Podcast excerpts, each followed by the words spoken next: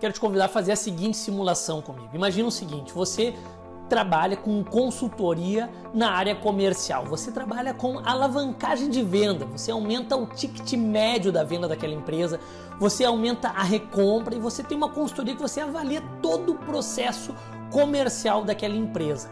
Você sabe o nome do dono, que é o tomador de decisão, e você quer falar com ele no telefone para marcar uma visita, marcar uma apresentação via Zoom, etc. Então você vai ligar para a empresa e vai atender a secretária, vai atender o assistente.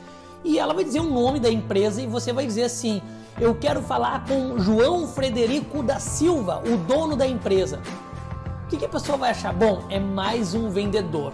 Daí vai ter aquele estereótipo do vendedor, aquele chato que não tem percepção, que não estuda, que não é um especialista, que não se posiciona como um profissional que faz uma empresa sobreviver. Então você talvez não vá conseguir falar com o dono da empresa e fazer sua oferta. Mas se, por exemplo, assim, se você ligar para essa empresa e falar assim, vai atender a secretária, o nome dela é Jaqueline, por exemplo. Ela vai atender Jaqueline, empresa 123, boa tarde. Você vai dizer, tudo bom, Jaqueline? Transfere a ligação ali pro João, por favor. O que, que você fez aqui? Primeiro, você chamou ele somente de João, já demonstrou que existe alguma intimidade. Segundo, o seu tom de voz foi um tom de voz, vamos dizer assim, com entusiasmo ou descolado. Você não ligou formalmente por favor, Jaqueline, eu gostaria de falar com o João. Não, você ligou de forma tranquila e comunicou a tranquilidade para ela, mandou essa informação para o subconsciente dela com o seu tom de voz. E terceiro, você trabalhou com a ordem, você deu uma ordem para ela, não que foi uma questão de superioridade, não, você deu uma ordem para o cérebro dela, dizendo assim: Jaqueline, transfere a ligação para o João então a chance de ela transferir a ligação e não te fazer muitas perguntas é muito elevada. Eu quero que você aplique isso no seu dia a dia se você ainda não faz isso como técnica.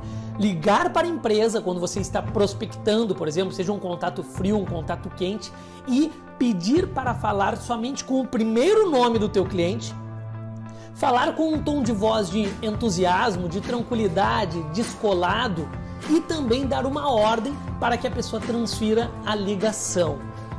É fato, você tem grandes chances de falar com o dono da empresa, daí o teu pitch tem que estar muito bem afiado para quando você for falar e saber qual é o teu objetivo naquela ligação. Eu espero que essa sacada, essa sacada de venda, essa sacada de abordagem, ela possa te ajudar a aumentar as suas vendas, aumentar os seus resultados e que você não pare de crescer. Coloque aqui embaixo teus comentários das tuas experiências, sejam positivas ou negativas, na área de ligação, porque a ligação é muito usada ainda na área de vendas. Um abração.